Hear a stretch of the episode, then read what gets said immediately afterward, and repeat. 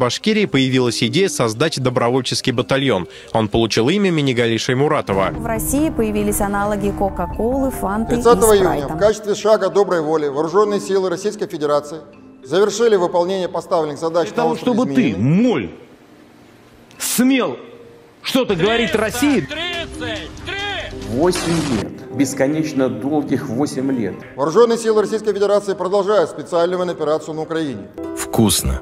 И точка.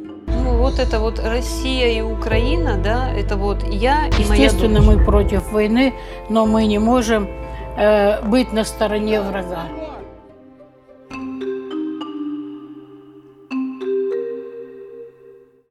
Вы слушаете подкаст «Идель Реалии нет войне». Рассказ Эльмиры Рахматулиной мы записали в июле 2022 года. Ильмира Рахматулина, Уфа, Республика Башкортостан. 30 лет, хореограф. Накануне 24 февраля мы с сестрой смотрели видео на YouTube-канале Ильи Варламова, дискуссию о том, может ли произойти вторжение в Украину.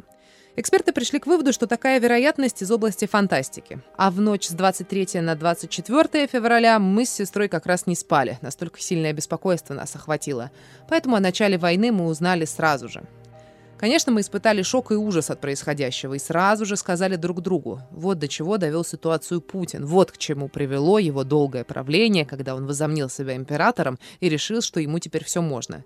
До этого довело и молчание россиян в своем большинстве. С тех пор прошло уже пять месяцев, и моя позиция никак не изменилась. К войне я по-прежнему отношусь резко отрицательно. В цивилизованном мире так проблемы не улаживаются, они разрешаются с помощью диалога, чего наш правитель делать не умеет. С самого начала агрессии против Украины я стала выходить на пикеты. Сперва мы выходили вместе с сестрой, которая полностью разделяет мою позицию. 6 марта мы вышли на площадь возле гостиницы «Башкортостан», где нас сразу же задержала полиция. В тот день в Уфе были задержаны десятки людей. Нам дали по предупреждению и сказали, что если мы еще раз выйдем на пикет вместе, то нам инкриминируют групповое правонарушение. После этого мы решили, что на акции буду выходить я одна. С тех пор я выходила уже не раз. Конечно, мне немножко боязно, но я понимаю, что выхожу за правое дело и буду выходить дальше. Может быть, хоть кто-то изменит свою позицию с равнодушной на протестующую, а для этого нужно демонстрировать другим людям свои убеждения, чтобы они не пребывали в отчаянии, думая, что ничего сделать невозможно, чтобы не сидели сложа руки. И самое главное, чтобы они не привыкали ни к происходящему в Украине, ни к своему беспомощному состоянию. Нельзя привыкать ни к тому, ни к другому, поскольку такое состояние молчания убивает человека и в прямом, и в переносном смысле. Разумеется, я вижу, что по сравнению с начальным этапом войны людей в России на антивоенные протесты выходит все меньше. Они боятся репрессий в отношении себя, боятся за свои семьи. У меня пока нет мужа и нет детей. Может быть, поэтому я такая смелая. Я не осуждаю людей за их страх, но все равно считаю, что молчать нельзя. По крайней мере, по своим пикетам я вижу, что я делаю это не зря. Люди, проходящие мимо, высказывают мне свою поддержку. Кто-то показывает поднятый вверх большой палец, кто-то сердечко, кто-то интересуется подробностями происходящего и темой моего пикета. Это лишний раз убеждает меня, что с людьми надо разговаривать, надо доносить до них свою позицию. У меня, например, довольно большой круг общения, в котором есть представители разных возрастов и профессий. В большинстве своем это люди, не поддерживающие войну в Украине. Есть среди них, точнее были, и сторонники агрессии. Я старалась объяснить им всю несправедливость этой войны. Но до большинства из тех, кто насквозь прозомбирован пропагандой, я достучаться не смогла. Я просто отдалилась от этих людей, будучи не в состоянии больше с ними общаться. Однако некоторых я все же смогла переубедить. Не столько своим красноречием, сколько делясь с ними ссылками на интересные, важные и, на мой взгляд, объективные материалы и публикации о происходящем. Что касается тех, кто остался на прежних провластных позициях, я думаю, что их переубедят события. Когда они на своей шкуре испытают последствия того, что наша страна стала изгоем, что она сейчас подвергается таким санкциям, а их уровень жизни падает.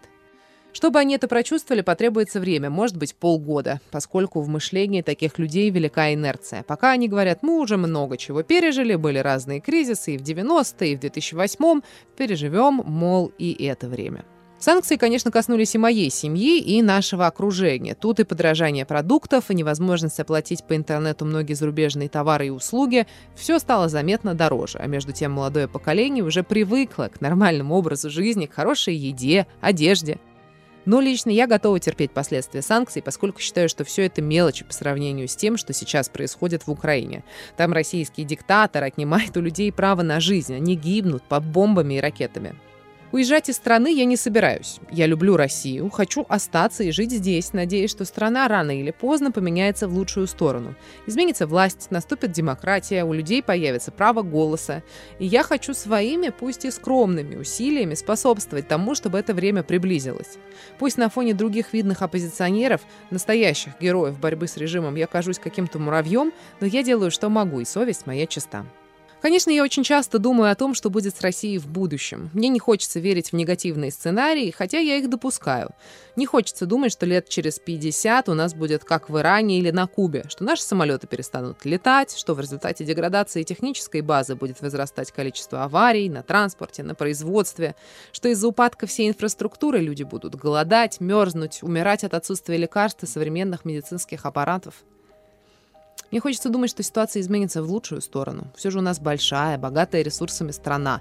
Главное, чтобы власть досталась порядочным людям. Я очень надеюсь, что хотя бы через 15-20 лет Россия вылезет из этой ямы, куда она сорвалась, и начнется ее восстановление на нормальных человеческих началах. Я так воспитана родителями. В нашей семье всегда жило понимание, что в стране не должно быть единоличной бессменной власти, что необходима оппозиция, честные выборы и демократия.